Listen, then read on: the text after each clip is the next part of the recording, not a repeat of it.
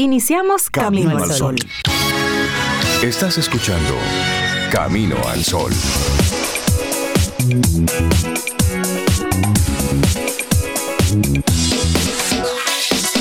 darle los buenos días primero a nuestros amigos Camino al Sol oyentes, que esos están ahí, están listos, están dispuestos con todos sus con todas las herramientas que necesitan para participar de Camino al Sol y luego darle los buenos días y la bienvenida a Sobeida Ramírez y a Cintia Ortiz, que ya sí están listas. Dándonos la bienvenida, Cintia. Ay, gracias por invitarnos a tu programa tan bonito que nos encanta. Eso es un privilegio para mí estar aquí. Qué, para qué Cintia terrible también. Gracias, Reinaldo, por tu sabes. No, pero es, es, es bonito, es bonito el, el, el motivo, la intención de darnos Claro. la bienvenida. Bienvenido, Rey, a Camino al Sol. Gracias. Siéntete como en tu, Gracias. como en tu programa. Me siento como en Como en mi tu casa, como en tu programa, como en tu cabina. De hecho, si quieres, ayúdanos con los controles hoy. ¿Sabes que me paré frente a los controles ahorita aquí sola y yo, huepa, huepa, cuántos pero- botones. Pero, pero te, invito, Sobe. No me gusta, yo te iba a decir que por favor me, me- Sí, a sabes, eso es esa es nueva para mí, esos botones de colores. Y eso es no era, chévere. eso no era así. Sí, vamos a, vamos a aprender. Hacer algo nuevo, Ay, sí, aprender vamos a de aprender. algo nuevo. Me lo voy a aprender. ¿Cómo estás, Rey? Yo Buenos estoy, días para yo ti. estoy bien, Sí. bien, sí, sí. Qué bueno. Y nuestros amigos Camino al Sol oyentes, ¿cómo están? ¿Cómo les amanece? Vamos, respondan, que nosotros aquí les escuchamos. Y si quieres que sea la respuesta más evidente, 849-785-1110. Ujú. ¿Y tú, Cintia, cómo estás? Pues yo estoy muy bien, Ay, yo estoy muy bueno. bien. Después de cierta hora y ciertos minutos, ya, es, el cerebro conecta con el cuerpo. víveres. Eh, sí, sí, activos. Importantísimo. Eso. eso. Miren, y temprano nos dice nuestra productora que, que picadito, que hoy tenemos muchos invitados, Ay, muchos temas, Ay, Dios, muchos sí, comentarios sí, que está hacer. bien. Pero ella Entonces, entró ya ahorita. Sí, sí, sí. Eh, claro que sí. Productora. Por supuesto. Gracias. Gracias por recordarnos eso. Entonces, nuestra actitud camino al sol para hoy, encargarse, encargarnos de dejar un mundo mejor. Y esto lo sacamos de una frase que Erol Díaz, que estuvo ayer con nosotros, conversando y dándonos a, conocer su Padre Nuestro hoy. Una canción que nos invita a reflexionar sobre todo lo que está ocurriendo en este mundo. Entonces, nuestra responsabilidad como adultos hoy es dejarle un mejor mundo a nuestros niños, a las generaciones del mañana. Esa es nuestra responsabilidad. sí, sí. Y a eso te queremos invitar. Y no hay que hacer grandes acciones No, para no, hacer para eso. nada. Con que usted actúe en su vida de manera correcta, haciendo lo correcto en el momento adecuado, ya está aportando algo para que este mundo lo dejemos mejor. ¿Qué es eso? Nada extra, nada grandioso se te pide. Que hagas lo correcto porque es lo correcto. porque es lo correcto. Exactamente. Es eso. Eso es. Bueno, y hoy es día de San Patricio, santo patrón de Irlanda. Y es una festividad tradicional que se celebra en ese país, en varios lugares del mundo. Y en algunas zonas donde les gusta beber cerveza, pues también Sí. se, se se untan. con- sombrero con verde. cerveza. Sí, ¿Se celebra con cerveza? También se celebra con Sí, cerveza. con cerveza, un, cere- un- un- un sombrero verde o ropa Sí, verde, alegórico así, el trébol. Hay una Pero eso- historia eso ahí, es por pero- allá. Sí, eso es por allá. Eso pero es por sí. allá.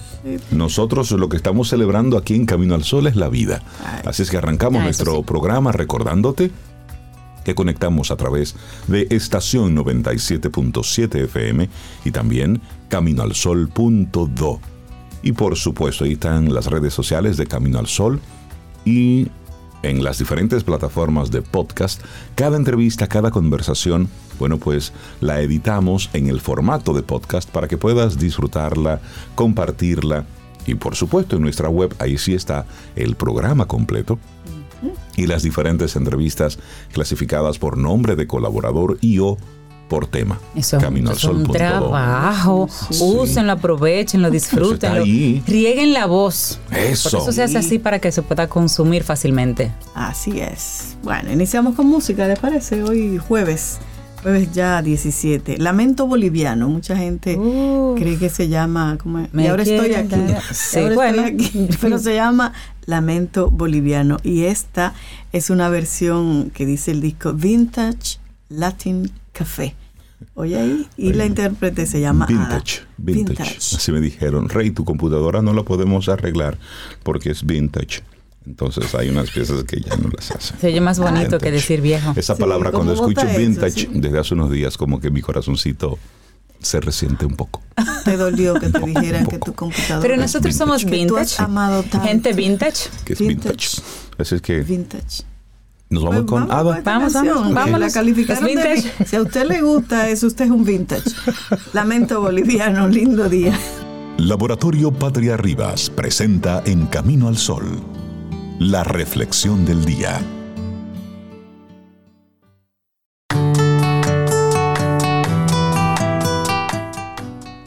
Y hablamos en nuestro tema central del día de hoy que tenemos que encargarnos de dejar el mundo mejor que como lo encontramos.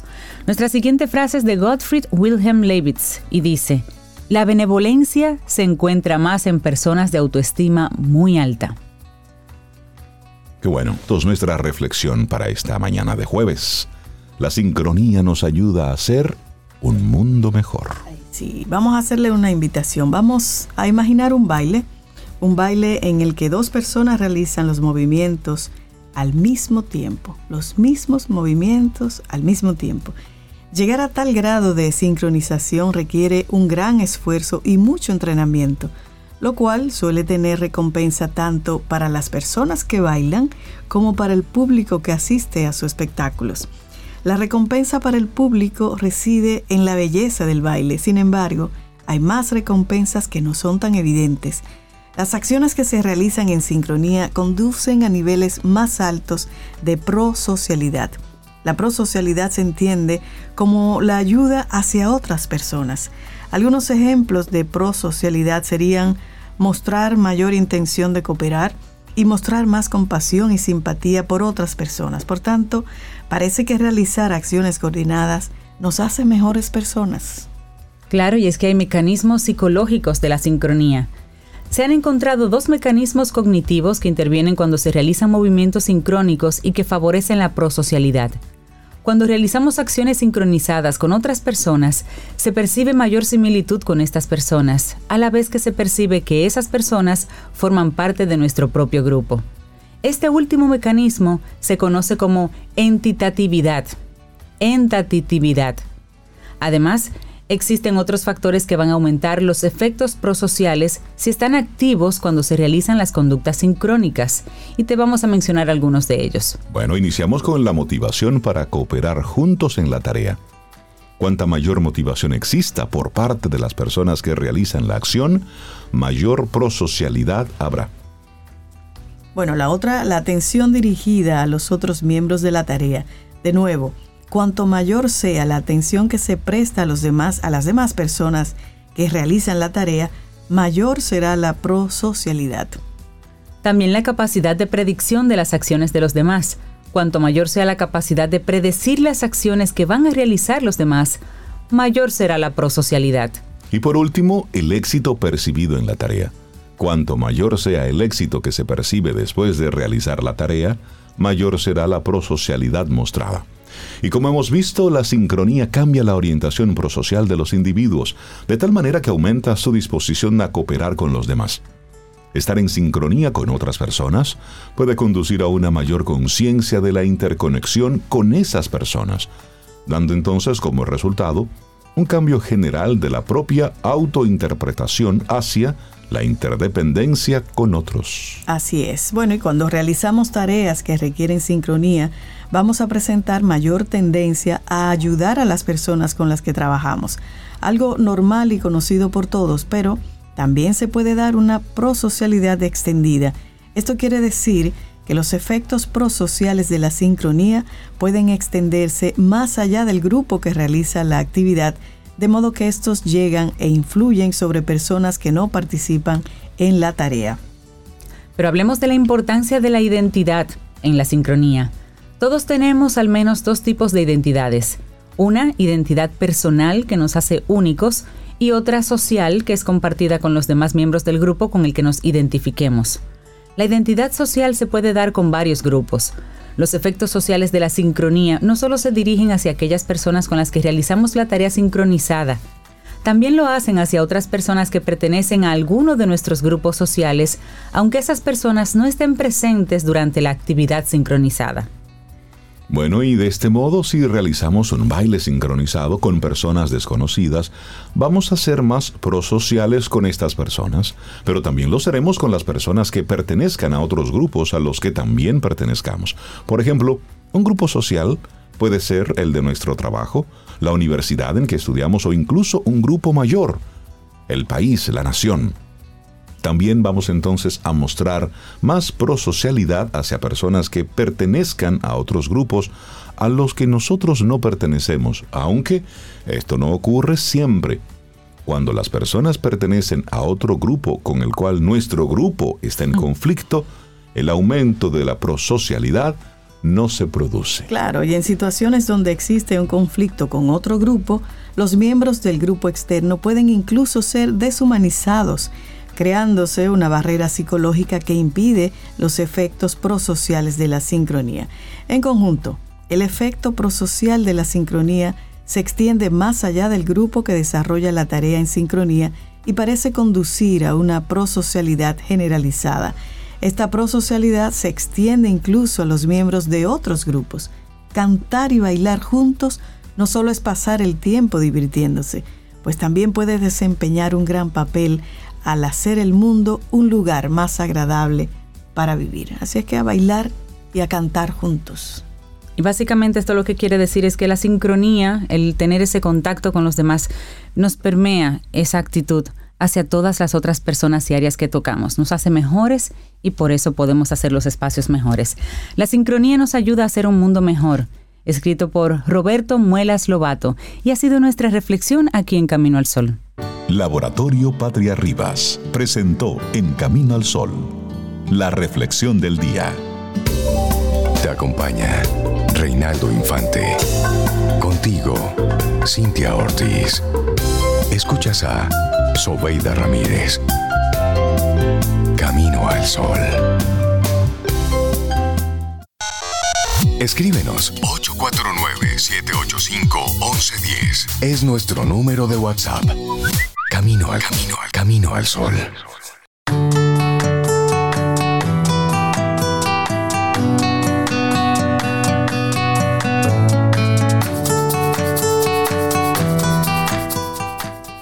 Y recordarles que Omega Tech cumple 20 años y celebra su aniversario con descuentos que no te puedes perder.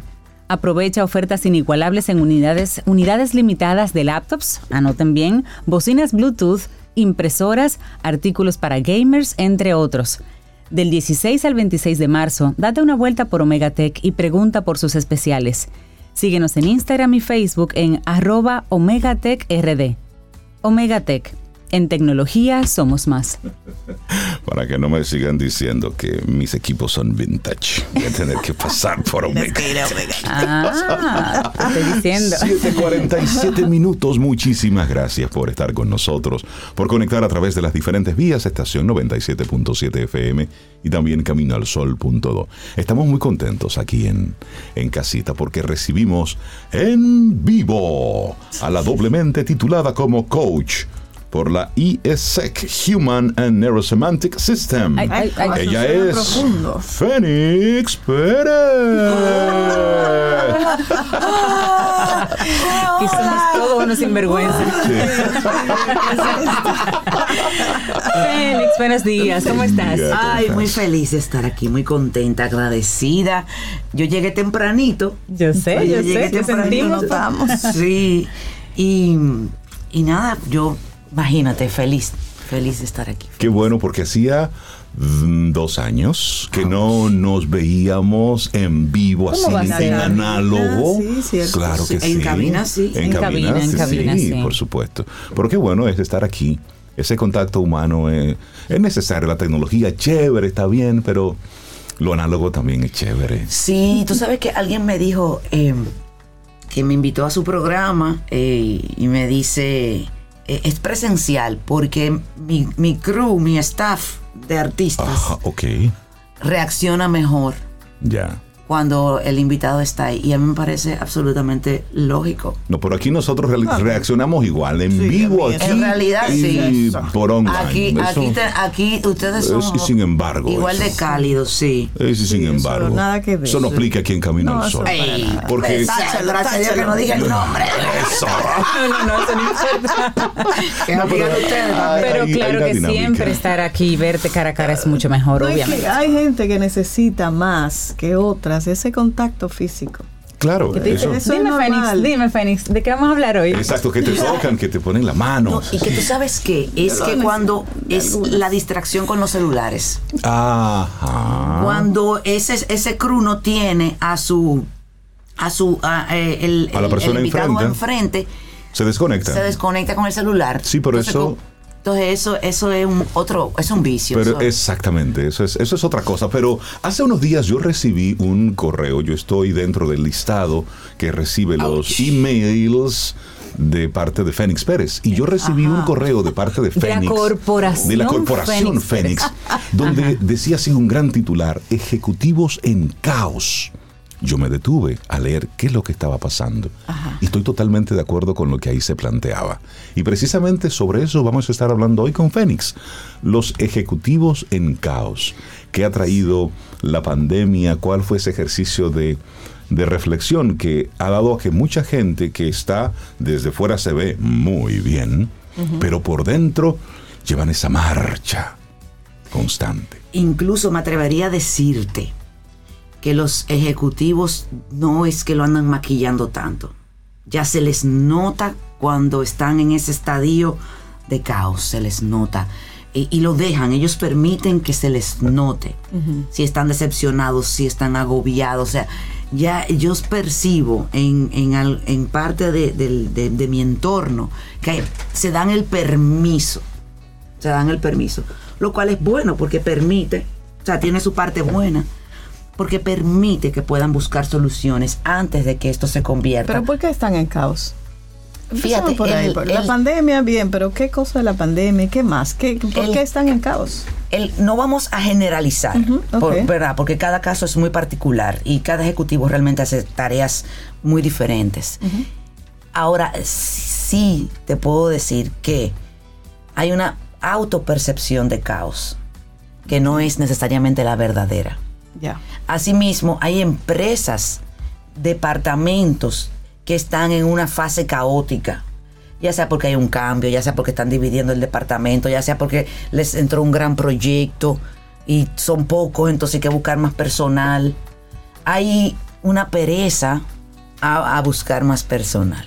Ah, También. Pereza me Yo, gusta. sí, Pereza una- a buscar más personal. Ay, sí, sí, existe, existe. Porque yo sé que es muy tedioso, tú sabes, entrar una gente nueva y que además es como un noviazgo, eso es una lotería. Sí. Puede tener el perfil, todas las competencias, pero de repente no, no engancha con, con- con los demás. Entonces tú inviertes ahí seis meses, un año en una persona que se va. Tú ves, entonces por eso las pruebas psicométricas son eh, buenas para utilizarla en la toma de decisión. O sea, tu, intuición, la competencia dura, la competencia blanda, o sea, hay, hay que tomar, pero aún así podría no funcionar. Tú sabes. Por eso los matrimonios arreglados funcionaban bien. Mucha infelicidad, pero funcionaban. Bueno, funcionaban. Ese En, en la. India hay algunos casos, bueno, y la historia sí lo recoge, cuando los, los jóvenes se rebelan. Siempre los jóvenes son los que se rebelan. Sí. Y se rebelan y no, yo quiero casarme con quien yo quiera. Y bueno, pues perfecto, papá, mamá ceden, búsquense ustedes su pareja. Entonces, ¿qué, qué ocurrió? Que la tasa de divorcios aumentó de una forma importante. Entonces luego, para las décadas, pues vuelven las otras generaciones, papá, mamá, tú pudieras, por favor, ayudarme a buscar pareja. Porque en ese sistema, ¿eh? eso era lo que funcionaba.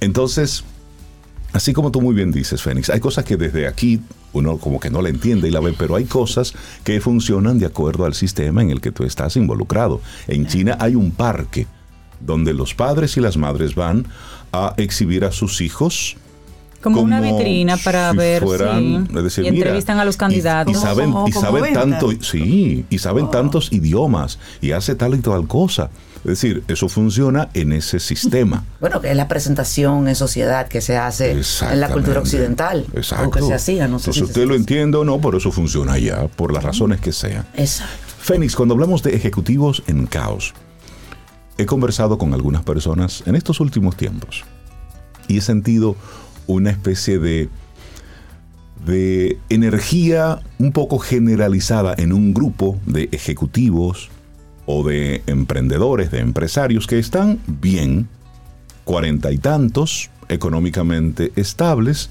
pero dicen, pero, pero, y, y ya esto es quiero algo más, quiero algo diferente. Ay, sí, muchachos. Entonces tienen la disyuntiva de quemo las naves y arranco algo nuevo o espérate, aquí está la estabilidad del arroyo de la bichuela. La universidad de los muchachos. La, uni- la universidad de los muchachos, la garantía de la vejez. Y una guerra ahí que va a impactar en todo el mundo. Exactamente. Dios mediante no va a pasar nada. Entonces, piensen en otra cosa. ¿cómo nosotros, eh, a ese ejecutivo que, a esa ejecutiva que te está escuchando y que se siente en este momento de presión, qué tienes tú para ellos? Mira, lo primero es que hay que aceptar que cambiamos de etapa de vida. Cambiamos de etapa de vida. Las prioridades cambian.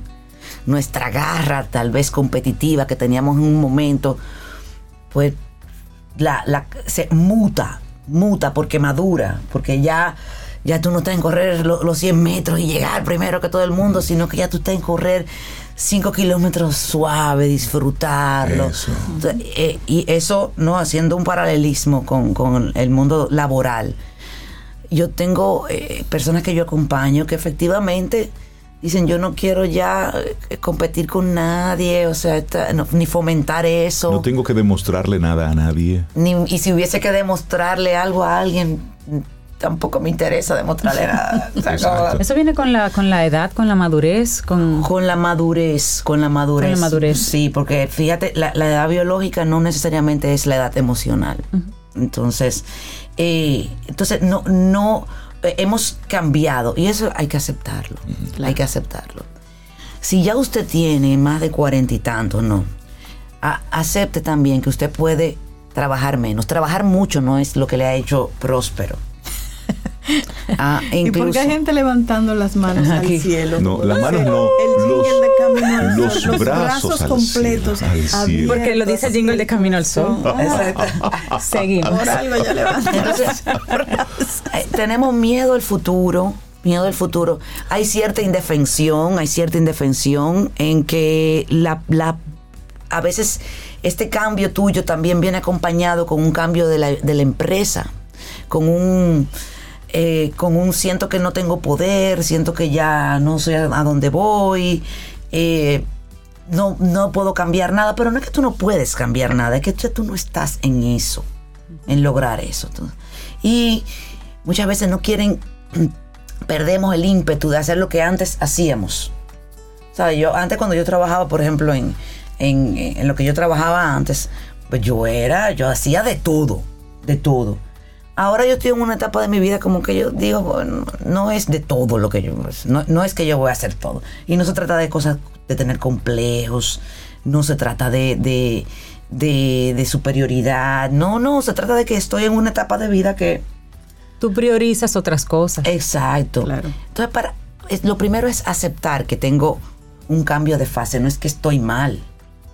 Porque mal con relación a qué. Correcto. Hay un cambio y punto. Y Exacto. ese cambio lo estamos sintiendo. Yo he tenido casos así, que en realidad vienen más jóvenes todavía. Dicen, Fénix, ya yo tengo mis tres hijos.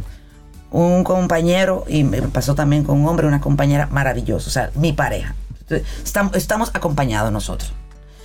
Eh, ya hice mis dos maestrías, es un caso específico que estoy recordando. Hice mis dos maestrías, ya estoy, eh, ya estamos viviendo fuera. Pero, ¿qué sigue? Porque ya como que yo cumplí como el bucket list de profesional ya. El árbol le falta sembrarlo. ¿Qué sirve? Y eso. Había reforestado. Escribir el libro, Escribir sembrar el libro. árbol, sí. Claro. Fíjate, porque nosotros no sabemos ejercer nuestra libertad, no sabemos ejercer no, nuestra nada. libertad. Siempre queremos que alguien nos diga, nos dirija, para poder incluso revelarnos. Tú sabes, no, no, no sabemos ejercer realmente, señores, la libertad. Buscamos la manera. Interesante que tú digas eso, Fénix, porque es cierto, es como que nosotros hacemos nuestro listado de to-do, el to-do list, basado en lo que se espera de nosotros. Ajá. Tú debes casarte, debes tener estos hijos, debes tener esta carrera, debes tener... Y cuando tú cumples ese cometido, que no necesariamente es de tu agenda, Ni te da satisfacción. es la agenda ellos, esperada, exactamente. es la agenda esperada, se te acaba la, la- la- como la idea de, de, de qué seguir escribiendo en ese, en ese to-do list que sea tuyo, que venga de ti. Y de Entonces- repente tal vez te sientes hasta insatisfecho, vacío, porque no, no era lo que tú querías, era lo que querían otros. Ajá, entonces ese es, ahí es que Ahí entra llega el caos. Ahí es que entra el coaching y el despertar espiritual. Porque tú estás en ese momento como uno en blanco. Así es. ¿Qué hago ahora? Con ciertas reglas del juego, porque cuando usted salió del colegio, que usted se hizo tal vez la misma pregunta, ¿y qué estudio? Pues no, ¿qué hago? Porque en el caso de nosotros, de nuestro nivel, pues era universidad obligadamente, pero ¿qué estudio? Y hay gente que no lo tenía claro. Yo, tu- yo, tengo, yo tuve una mastermind que ella dijo, ¿y esa fila tan corta de qué es? Me voy a poner dice, ahí. No tiene ingeniería química. Bueno, pues yo eso es lo que voy a estudiar. Y yo, yo no me voy a pasar la mañana aquí. Ay, Dios. Oye, y se Y la hizo- graduó. y la hizo la carrera. Se oye, está viviendo fuera trabajando como ingeniera química. Para que tú veas. El universo la puso ahí. Ya lo sabe. Ya lo Pegó, sabe. pegó.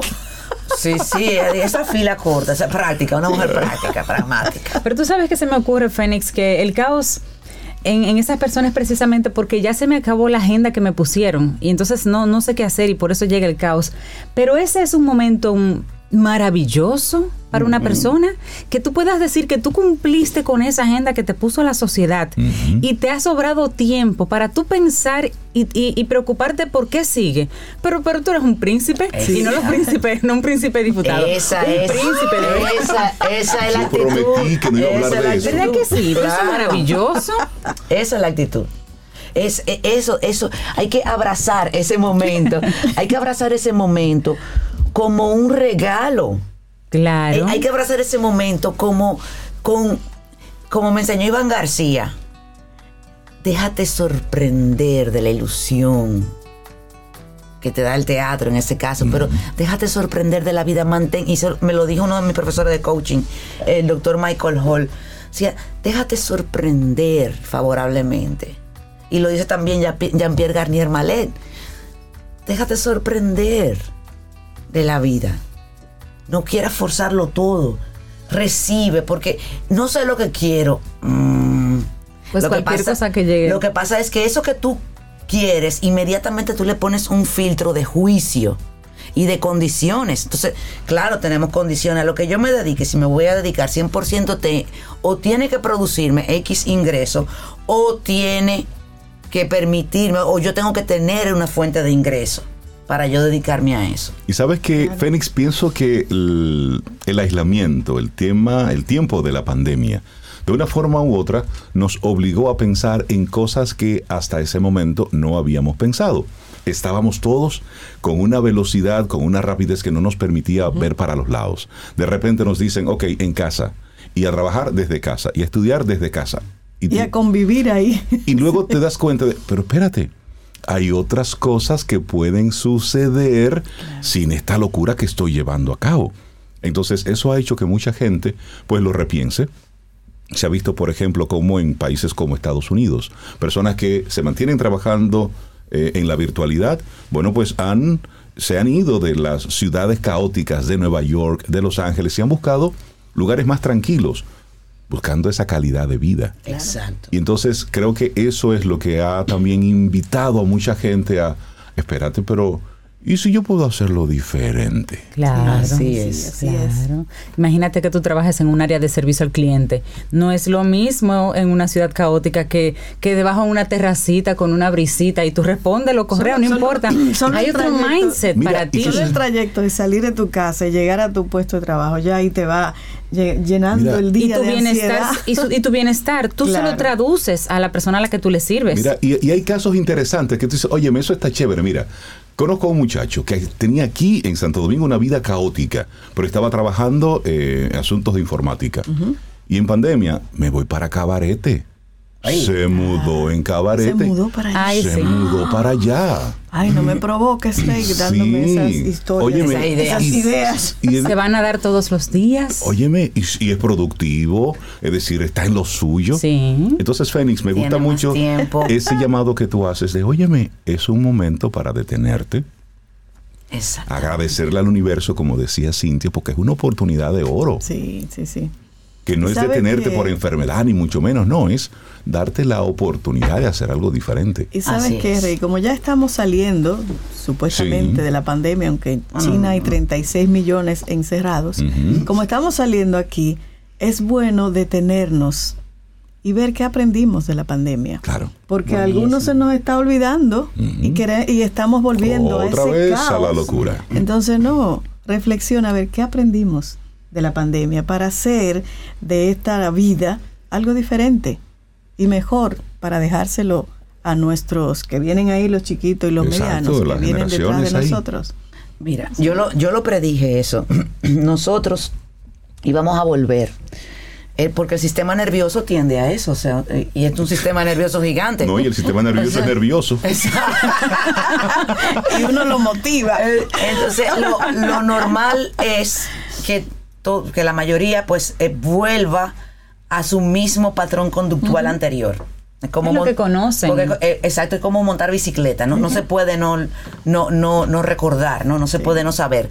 Ahora bien, ¿quién sí tiene la oportunidad de lograr y establecer cambios favorables en su vida, tanto profesional como personal? Solo aquel que trabaja a nivel consciente creando pensamiento, creando, eh, eh, observándose, permitiéndose desde la benevolencia hacer los cambios. Entonces, porque instalar cambios, como instalar hábitos también, no es cuestión fácil porque la tendencia natural es mantenerte como estás. Claro. Ahora, cuando tú trabajas a nivel consciente, por eso el coaching se trata de preguntas. ¿Mm? Cuando tú trabajas a nivel consciente, entonces puedes incidir en tu subconsciente. ¿Ah? Entonces puedes encontrar las razones, los motivos y las oportunidades para tú quedarte con lo que te deja la pandemia positivo, con lo positivo que te quieres quedar. Como hay empresas que asumieron la virtualidad como parte de su sistema, entonces son tres días virtuales, dos días laborables, eh, dos presenciales. Y ahí vamos, Y ahí va. compartiendo una cosa con otra. Exacto. Ejecutivos en Caos. Fénix, la gente que quiera ponerse en contacto contigo y tus programas, ¿cómo lo hace? Porque yo sé que tú siempre tienes algo ahí para la semana que viene, para esta semana, siempre Mira, tiene algo. Primero, para ver el artículo al que haces referencia, el escrito mío, eh, más que un artículo es un escrito, ¿no? Eh, es- pueden ir a fénixperez.com fénixperez.com Esa es mi página, ahí pues aparece de entrada los, lo- los, escritos, este está arriba, se ve de primero, y también está la tienda, ¿no? Eh, para, ya tengo para dentro de dos semanas un proyecto que se llama Camino. Y es para elegir una creencia y transmutarla. Mm. Es para- Yo siempre trato de enseñarte el sistema. Tú sabes, tal vez soy muy ambicioso mío, pero bueno. El, el sistema para que puedas cambiar las creencias. Las que conviene cambiar, porque hay otras que están muy bien. Si usted está vivo todavía, usted tiene algunas creencias que lo han ayudado, han ayudado a Que sobrevivir. han o sea, permitido que usted llegue hasta aquí. exacto, no es que hay que cambiarlo todo. No, Lo que y no vamos es- a comenzar con una- limitantes. Lo que no está roto, no lo rompa. Eso. Déjelo bien, eso está funcionando. Pero caramba, Hay otras cosas que que prestarle que sí, atención. que lo que lo rompiera. Una locura total. Exactamente. Entonces te- tengo eso, siempre por supuesto el coaching individual y las conferencias para las empresas, talleres. Y, y nada, estamos activos. Ten- y por un lado volviendo, por algunos clientes si quieren que sea presencial, otros no. La experiencia que quiero agradecer públicamente a mi equipo, a los participantes de Mental Fit, fue lindísima. Fue mi, mi primer trabajo presencial después de pandemia. Eh, como yo dando un taller, tú sabes, porque ni los masterminds han vuelto a ser presenciales. Eh, ni, ni, ni, pretendo. sí. no. Eh, pero fue una experiencia muy linda. pandemia, Por supuesto. claro. Sí, porque fíjate, Mental Fit se hizo presencial. eh, sin embargo, hubo mucha gente de fuera que se quedó para el próximo porque Exacto. era presencial. Qué bueno. Fénix Pérez, nuestra coach personal. Me encanta ver el crecimiento, el desarrollo, cómo van las cosas bien. Sí. Entonces, cuídateme mucho. Que tengas buen resto de la semana. Amén. Gracias, por tu Gracias. Esta semana se acabó, Reinaldo. Gracias no por el tema. Ya, ¿Cómo que se acabó? Falta un día todavía. Un día y medio. Un día y un Claro, día y medio. hay que sacarle provecho. Sí, sí, sí. El día, la semana todavía promete. Todavía. Ten un buen día, un buen despertar. Hola. Esto es Camino al Sol. Camino al Sol.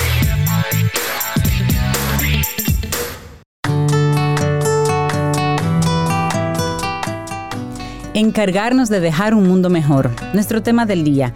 Esta siguiente frase es de Tomás Moro y dice, Dichosos los que están atentos a las urgencias de los demás sin sentirse indispensables. Porque hay que ponerse en su puesto. Momento oportuno para conversar con nuestro buen amigo Richard Douglas, actor, productor dominicano, en su segmento de su opinión personal, que es la de él, nuestra su también. opinión la de personal, él. mi opinión personal. Mi Richard, opinión. buenos días. Muy buenos días. Yo contentísimo de volver a reencontrarme con ustedes, con los caminos oyentes y más. Dando las gracias siempre por esta oportunidad que ustedes me dan y que me da también Supermercados Nacional. Yo estoy contentísimo porque la semana pasada, por un inconveniente personal, no pude llegar a tiempo. Y hoy me siento como que, wow, ¿por qué me hace falta? Sí, me, me hace falta. Qué Pues bueno, bueno. tenerte aquí bueno. con nosotros para hablar de una película que ya nosotros vimos. Ay, sí, Entonces la vimos estoy, los tres. estoy aquí esperando a ver qué vas a decir sobre esa película. Mira, se trata de Madres Paralelas de Almodóvar. Eh, una vez más, Almodóvar vuelve a los Óscares. Una vez más, eh, Penélope Cruz nos da una mirada especial a su trabajo profesional. Sencillamente, la madurez de, de- de Penélope Cruz es se- impresionante desde el punto de vista actoral. Es una mujer que tuvo su época con, con el propio Con Almodóvar, Almodóvar, una sí, chica Almodóvar, eh, que genera hasta una canción en Sabina, pero que era una hacía papeles eh, interesantes, bueno, no era, nunca fue mala, pero su madurez profesional la ha puesto en, en- papeles que sencillamente son impresionantes. Eh, requieren de un gran trabajo de concentración, de conocimiento del personaje, de investigación del personaje.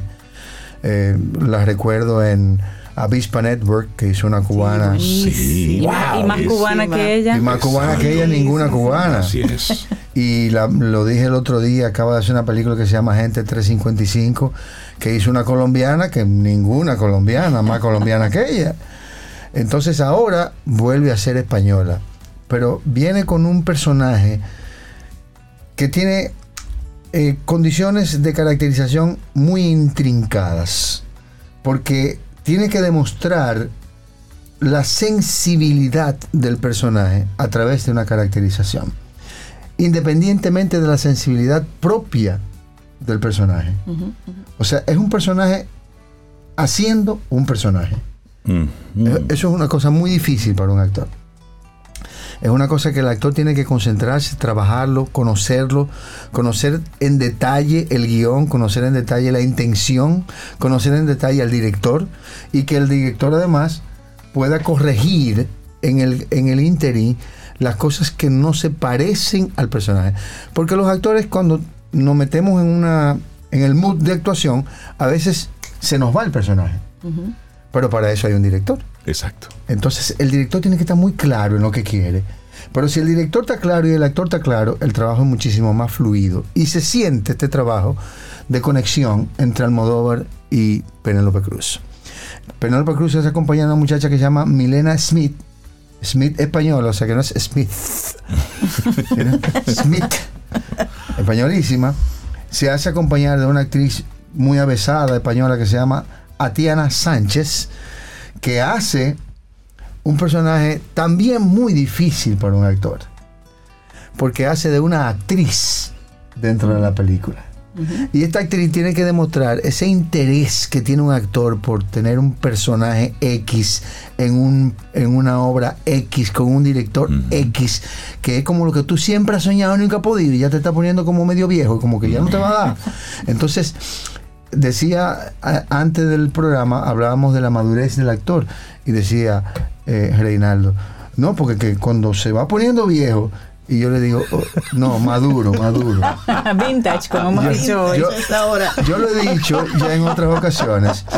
Los actores, por suerte, tenemos una profesión que no nos ponemos viejos, sencillamente cambiamos de carácter. Es cierto. Y en este caso, eh, Penélope ha, ha demostrado una madurez profesional que vale la pena observarla. Porque lo que ella era a lo que es es muy distante, Sí. pero sigue siendo buena en, los, en ambas cosas. Eh, hay actores que, que tienen su, su papel estelar en la vida después que llega a la edad de los metales. Sí. Entonces, la, edad de los metales, el pelo de plata, los dientes de oro y lo demás de plomo. Entonces, hay actores que tienen su brillantez en la edad de los metales. Y, y hay muchísimos casos conocidos. Sean Connery quizás es el más importante de todos. Bueno, Morgan Freeman, yo no lo recuerdo joven, a lo mejor ha Dustin, Dustin trabajado, pero... Hoffman, él hizo algunas cosas jóvenes, pero Judi era muy malo. Ah, mira. Judy Dent. Judy Dent. Sí, Eh, sí. no, y, y y muchísimos. Helen Eh, Mirren. Al, Al Pacino y Robert De Niro siempre han sido buenos. Sí. Pero ahora, después de viejo, son unos viejos buenos. Más bueno. Porque, porque una cosa, eh, o sea, van de- desarrollando unas caracterizaciones que vale la pena observar. En este caso, sobre todo, aquí hay dos madureces eh, coincidentes en el cine. Almodóvar ha crecido mucho también como director, ha, ha madurado bastante como director y Penélope sencillamente impresionante. Sí. Vale la pena que vean esta película que se llama Madres Paralelas, está en Netflix. Es una película de Netflix, una vez más compitiendo las plataformas digitales con, con el cine eh, per se. Eh, hay una película que para mí debió haber sido nominada al Oscar y hasta ganadora del Oscar. Y como siempre pasa, creo que la academia la está castigando a su director porque se opuso a esta, a esta nueva onda de la producción cinematográfica. Que, que la película que yo me refiero es El Duelo, El Último Duelo se llama, con Matt Damon y, y, Ese es de, y Ben de Ridley Affleck. Scott. De Ridley Scott. Y pero Ridley Scott se pronunció Sí, claro. en contra de eso.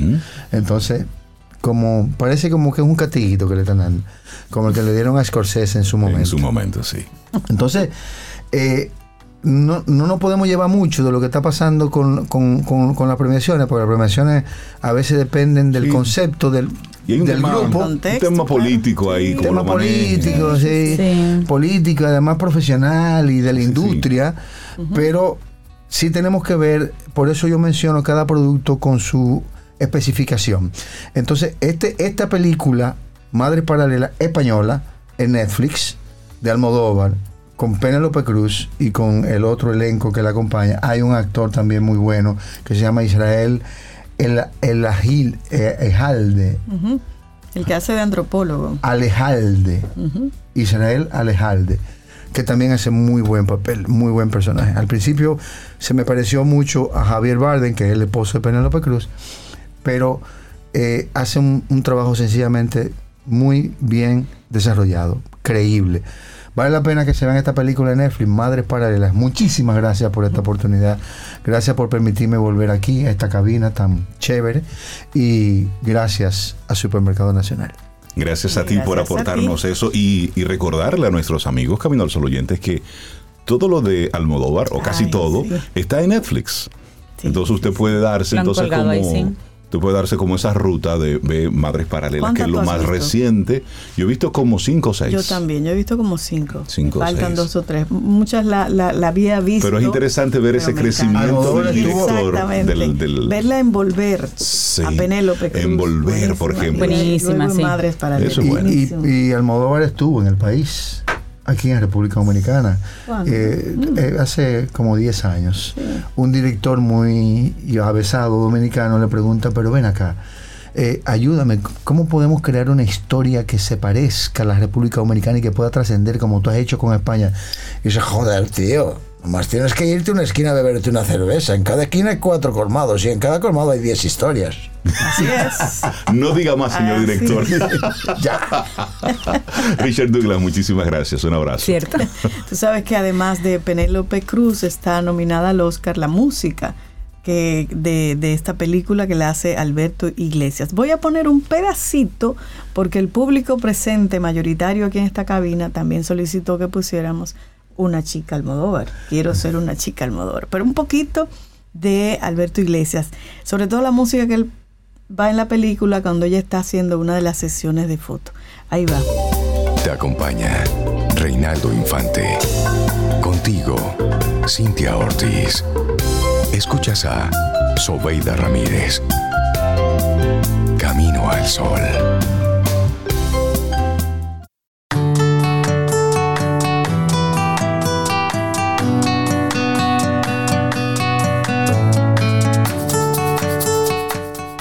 ¿Y sabes cómo manejar tus finanzas personales? El pasado miércoles, o sea, ayer, en Quien Pregunta Aprende con Escuela Sura, hablamos sobre la educación financiera y cómo ésta se convierte en la base de nuestro bienestar económico. Y esto lo hicimos junto a Vanessa Perdomo, gerente de Planeación Fin- Financiera, Planeación Financiera de Seguro Sura República Dominicana. Si te gustó esta entrevista o si te la perdiste, búscala en caminoalsol.do. Maravilloso segmento. Quien Pregunta Aprende con Escuela Sura. Seguimos avanzando en este camino al sol, recibiendo gente chévere. Vamos a darle los buenos días y la bienvenida a un escritor dominicano radicado en Carolina del Norte. Hoy estará presentando su novela Orlando, Humano y Ajeno. Ha obtenido algunas premiaciones, algunos reconocimientos y estamos precisamente con su autor, Hayden Carrón Nanum. Buenos días y bienvenido a Camino al Sol. ¿Cómo estás? Hola, muchas gracias por tenerme aquí. Bienvenido. Gracias, Hayden, gracias. Hayden, ¿cómo le llamamos? Es Hayden. Hayden. Hayden. Bienvenido, Hayden. Hayden. Qué bueno, qué bueno conectar contigo, Hayden. Hoy estaremos conociendo ya así Orlando, humano y ajeno. ¿De qué va esta obra? Bueno, esta es una novela eh, histórica que habla sobre el periodista asesinado eh, Orlando Martínez, que fue asesinado en 1975. Hoy se cumplen 47 años del asesinato. Así es. Así es. Fue un asesinato que, eh, que de verdad tuvo un efecto tremendo en la sociedad dominicana de la época y que todavía hoy eh, tiene ramificaciones en cuanto a temas de libertad de expresión y otras cosas. Así es. Eres doctor en literatura y cultura y también eres profesor titular de literatura y director del programa de estudios latinoamericanos y caribeños en Carolina del Norte, en la Universidad de High Point. ¿Cómo tú, dominicano, escritor, que estás eh, metido en otra cultura, metido en otro país, todavía te quedas conectado con, con esa parte de la historia tan nuestra que todavía hay mucho que hablar sobre eh, el asesinato de Orlando y todo lo que ocurrió en torno a eso. ¿Cómo, cómo quedas tú conectado con este vínculo? Bueno, yo, eh, yo ten- tenía la inquietud sobre Orlando desde la adolescencia. Eh, era una historia que estaba ahí, que mi familia contaba, pero que mi generación no conoció a través de la escuela. Eh, el pensum no- dominicano de, de historia no llega después de, Así es. de la muerte de Trujillo. Ujú. Todos los 12 años de Balaguer son un misterio para la mayoría de las, de las nuevas generaciones. Y yo no viví esa época de los 60 y 70. Y eh, ese interés me llevó a cuando terminé la carrera de, de literatura y filosofía en INTEC, eh, mi tesis fue sobre el personaje de Orlando Martínez. Y luego ya estudiando el doctorado en España, eh, pude, pude realizar una investigación muchísimo más exhaustiva, porque como pasa aquí, eh, fuera, en España, por ejemplo, eh, hay más disponibilidad bibliográfica que, que, la que podía encontrar en esa época aquí, aunque ya eso ha cambiado. Eh, entonces me mantuve con ese interés y decidí escribir la novela una vez que ya era profesor de literatura en, en la Universidad de High Point. Eh, para mí es una historia que ha, que ha durado mucho, que ha madurado mucho en mí y luego que yo quería contarla no a la gente que la vivieron, sino a generación mía y posterior que no tienen ni idea de que esos sucesos sucedieron en nuestro país. Y el detalle de cómo sucedieron, además. Claro, Hayden, eh, hablas de que las enmarcas dentro de la novela histórica, pero hay otros ingredientes que como ficción, ¿qué tan real haces eh, esa, esa, narración? ¿Cuáles son esos elementos como eh, de punto máximo que, que, incluyes en la novela? Mira, muchísimas gracias por esa pregunta porque eh, la novela ha sido premiada. la Fundación Global le dio el premio Federico García Godoy como mejor novela y luego obtuvo el premio de libro más vendido en el 2018. pero sí ha habido bastante controversia con respecto a la novela, eh, por el tema, obviamente, y por la época que retrata. Es, yo siempre digo en todas las charlas y presentaciones que es una novela, es ficción, es fruto de la imaginación y no quiere ser un recuento histórico veraz de lo que pasó o de la época o de los personajes que presenta. Es novela histórica eh, pura y dura, que es, se toma un periodo histórico, personajes históricos y se realiza ficción con ellos.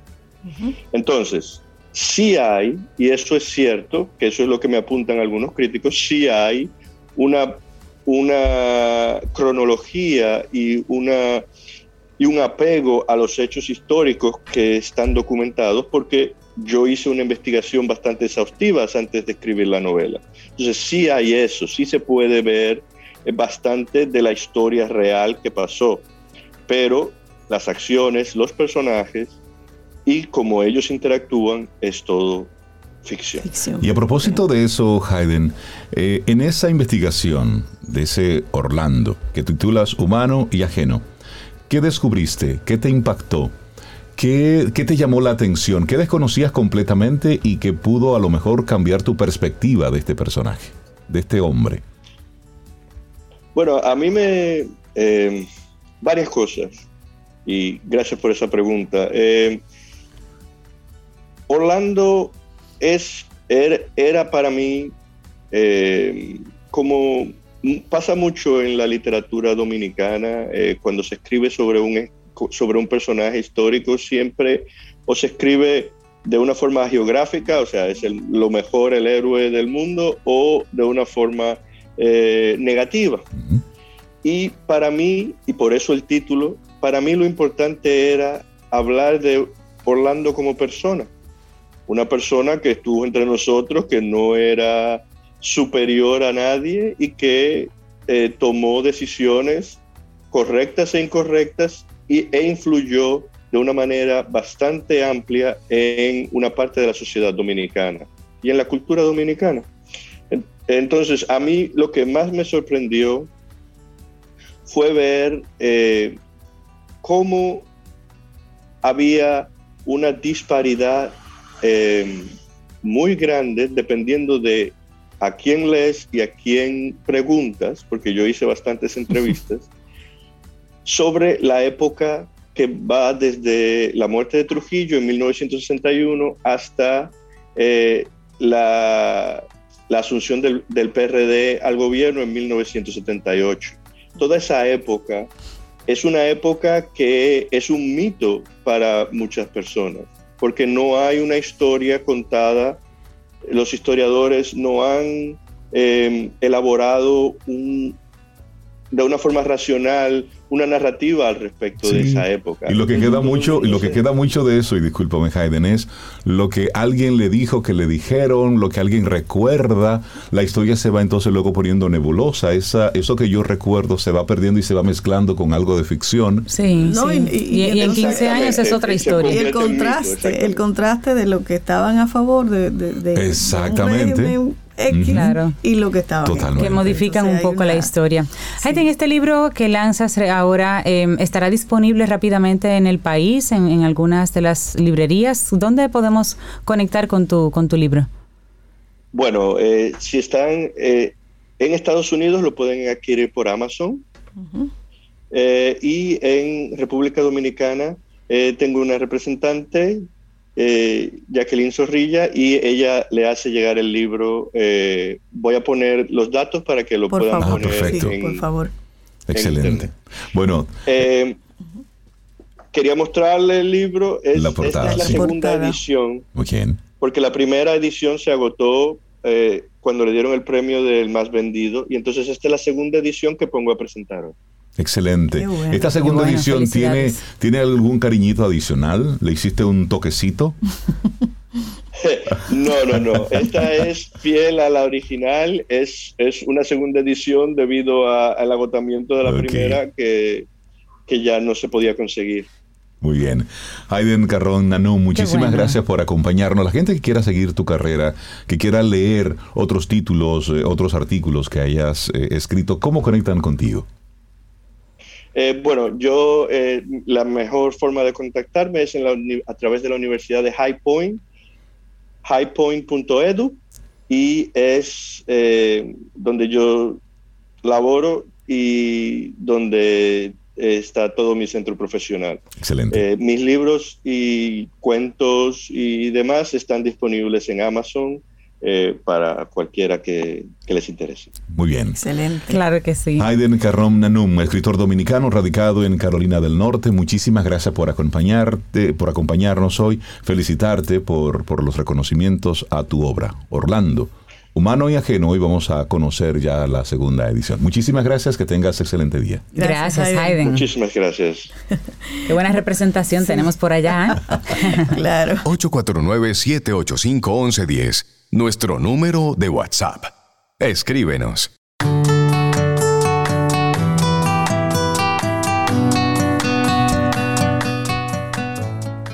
Solo sabiendo quiénes somos, podremos empezar a ser mejores para nosotros mismos y para los demás. Jorge Bucay. Esto va así, señor, rápido, rápido. Y bueno, el pasado 4 de marzo celebramos el Día Internacional de la Concientización sobre el Virus del Papiloma Humano, el, el BPH. Esta es una iniciativa promovida por la Sociedad Internacional del Virus del Papiloma y se ha convertido en parte del calendario anual de muchas organizaciones comprometidas a abordar el cáncer relacionado al BPH en todo el mundo. Entonces, en ánimos de seguir creando conciencia a todos los ciudadanos dominicanos, vamos a recibir al doctor José Brea del Castillo para hablar sobre la importancia de la vacunación contra el virus del papiloma humano. Doctor, buenos días y bienvenido a Camino al Sol. ¿Cómo está? Muy buenos días, gracias por la invitación. Qué bueno que estemos aquí hablando de un tema que siempre hay que estar pues eh, eh, trayéndolo a, hacia los padres y las madres y, por qué no, adolescentes y las mismas mujeres. Claro, visibilizándolo. Bienvenido, doctor. Hablemos un poquito del virus del papiloma humano. ¿Qué es? Para poner en contexto a, nuestros oyentes, ¿qué es ese virus? Sí, eh, es un grupo de virus que hay más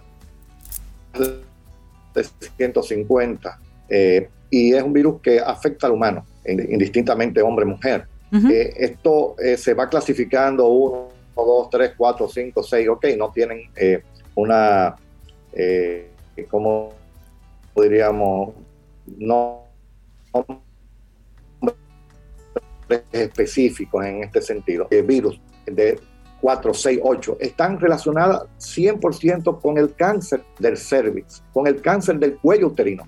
Entonces podemos decir que prácticamente el 100%, prácticamente el 100% de los de los cánceres que tienen las mujeres en su útero en su cervix es producido por uno de estos virus. ¿Y, hay alguna, eh, ¿cómo, cómo se puede detectar? ¿Hay señales que indiquen que, tiene uno ese virus en su cuerpo y, poder detectarlo a tiempo? Sí, también recordar que produce cáncer eh, de vagina, cáncer de vulva, cáncer de pene y cáncer de ano. En menor ah. proporción, pero lo produce.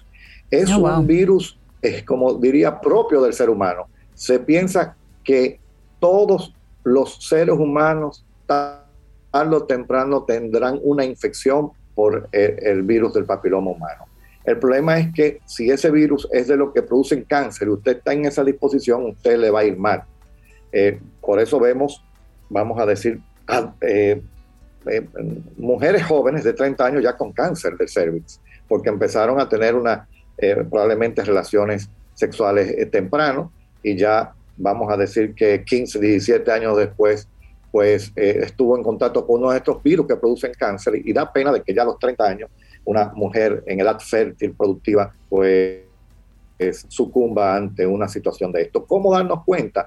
Bueno, el problema lo tenemos todo, no es simplemente saber si lo tenemos o no, es si hay un, uno de esos eh, virus que te pueden producir eh, cáncer. El problema es que solamente hay que estar haciendo la única manera es preventiva, haciendo lo que se llama Papa Nicolau, el tamizaje, a ver si tú estás haciendo, la mujer está haciendo un cambio que pueda llegar a cáncer. Mm. Pero lo más, importante le estamos perdiendo ahí, doctor, un momentito. Si puede repetir la última idea, por favor. Sí, saber. Sí. Ok. Eh, Ahí le escuchamos mejor, doctor. Lo que le decía es, ok, ya, le decía que lo último, que lo más importante de todo esto es que no es saber si usted estuvo en contacto, tiene el virus, porque es difícil saber si se va a convertir en cáncer o no. Lo más importante de todo esto es saber que hay vacunas efectivas eh, eh, contra ese virus y evitar así un por ciento altísimo que usted desarrolle cáncer. Eso es lo más importante. Doctor, en nuestro país, ¿cuál es la incidencia de, eh, Fíjate, sí, bueno, lo que sí sabemos es muy difícil, ha habido estudios, lo que sí sabemos es que en el 2020, primero hay que entender que el cáncer de cervix es el tercer cáncer que mata mujeres en el mundo y también en Latinoamérica y el Caribe. Pero Latinoamérica es, eh, después de África, es el continente donde hay mayor incidencia de infección por virus del papiloma humano. O sea, ahí estamos incluidos cuando es Latinoamérica, eh, Caribe, por supuesto. Eh, y tercero, para una cifra reciente, en el 2020 se reportaron un poco más de mil casos de, de cáncer en las mujeres y más de 700 muertes por este cáncer. Entonces esto nos traduce de que esas mujeres no tuvieron la, posibilidad, el privilegio de tener una vacuna y que pudieron evitar presentar el cáncer o morir de eso. Eh, eso Doctor, es, algo que hay que sí, dígame. Doctor, usted menciona al principio de nuestra conversación que esto es un virus que todos tenemos. Entonces, ¿Por qué nos enfocamos específicamente? A, Sí, perdón, siga, siga. Pero veo que nos enfocamos específicamente en la vacunación de las niñas. ¿Por qué no vacunamos a los niños también? No, los niños están incluidos. Mm. Eh, la recomendación oficial es niñas de los 9 años hasta 45 años, o sea, mujeres y hombres desde los 9 años hasta los 26 años. Eh, déjame decirte algo. En países como Panamá o como Argentina, pongo Panamá porque es un país muy parecido en muchos sentidos, desde el punto de vista de economía, de ingresos medios. Eh, a nivel público se pone en niños y en niñas en varones y hembras, en hombres y en mujeres. Así que sí, porque el hombre primero puede eh, transmitir la enfermedad a su pareja y segundo puede sufrir también cáncer del pene, cáncer del ano y del perineo. Ya, ¿Alguna condición, eh, doctor, de para las niñas o los niños para no ponerse la vacuna? ¿Alguna condición médica que lo impida? No, al menos de que se pueda desarrollar una alergia al látex o a la levadura es algo rarísimo y, no es propio a la misma vacuna, sino es un problema de la persona que tenga alergia. Se tiene que valorar ponerla o no, pero en, en sentido general se le puede poner a todos los niños y niñas de los nueve años. Independientemente de que haya señales o no de cualquier infección, o sea. No, porque fíjate, yo sé que eso, eh, eh, eh, mira, siempre está la información que si cuando hace esta vacuna tiene más de 12 años aplicándose ya. Se han aplicado cientos de millones de dosis en el mundo. Es segura y es eficaz por muchos estudios llevados a cabo en diferentes partes del mundo, a nivel estatal, a nivel académico, a nivel de universidades. ¿Ok? Es segura y eficaz. Y te voy a decir algo, probablemente Australia, que está, eh, eh, va a ser el primer país que va a erradicar el cáncer de cervix. Y esto es muy importante, señores, porque si en el pasado decíamos que te podíamos vacunar contra cáncer. Exactamente, no, a mucha gente no le gusta que estamos vacunando contra el virus que produce el cáncer de cervix. Pero yo lo pongo para que entiendan, estamos vacunando contra cáncer. Eh, en el futuro lo vamos a hacer, eso no puede ser. Sí, hoy es una realidad, hace una década es una realidad. Entonces, ¿qué estamos esperando? Un detalle, siempre, eh, yo sé por la pregunta inicial, pero quería dar esa información, es que eh, mira, si yo le pongo a, la niña de 9 o 10 años al niño, eso le va a levantar la, parte sexual. No, primero, una, vacuna no tiene que ver con la sexualidad. Claro, claro. Absoluto. Y yo pongo un ejemplo. La vacuna de hepatitis B se transmite sexualmente. O sea, perdón, la enfermedad de hepatitis B se transmite sexualmente. ¿Ok? La vacuna de hepatitis B se pone al nacimiento. Entonces, ¿qué quiere decir? que ese niño desde que nace el primer día de vida ya le estamos poniendo una, vacuna que, que se, que se eh, protege contra un virus que transmite sexualmente y eso lo va a inducir desde esa promiscuidad. no, no, claro, claro. Pero hay algo más, más, más bonito, por ejemplo, la, aquella vacuna que ustedes dicen triple viral, decimos triple viral, que es sarampión, rubeola, papera. La rubeola básicamente se pone en todos los niños del mundo, ¿eh? Es una vacuna que está disponible sin costo alguno en todos los países del mundo, porque ha impactado el sarampión. Pero rubeola, ¿por qué? Rubeola se ponen para las niñas. ¿Por qué? Porque las niñas, cuando en el futuro estén embarazadas, va a evitar que le dé rubeola y que ese niño haga, o la, persona haga un aborto o ese niño venga con muchas malformaciones. Entonces, si a la niña la vacunamos al año de edad, para que cuando esté embarazada no tenga esto, la estamos induciendo a que se embarace tempranamente. No. BPH oh. se pone a los nueve años, es un virus que se adquiere, no tiene que haber penetración, simplemente contacto con piel y piel y no necesariamente hasta tiene que ser de manera sexual.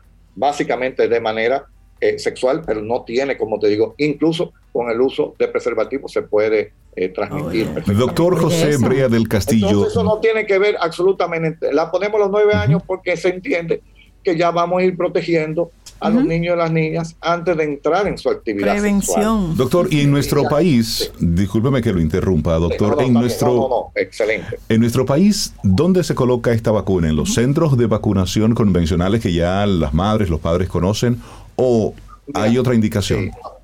Ok, ok. Esta vacuna, eh, desde hace eh, ya eh, un tiempo, se está poniendo a nivel público en las escuelas. Es una vacunación escolar, es la primera vacunación escolar.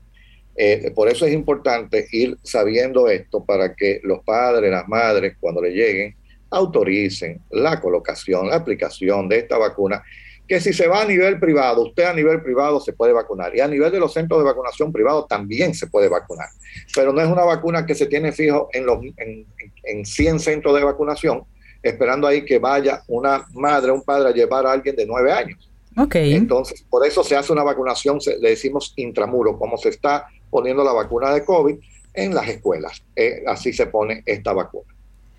Doctor José Brea del Castillo, muchísimas gracias por darnos luz algunas luces sobre este tema a propósito del Día Internacional de la Concientización sobre el Virus del Papiloma Humano, el BPH. Doctor, muchísimas gracias. Gracias a ustedes. Que tenga buen día, doctor, y gracias. Gracias. Realmente para todos ustedes. Gracias. Te acompaña Reinaldo Infante. Contigo, Cintia Ortiz. Escuchas a Sobeida Ramírez. Camino al Sol.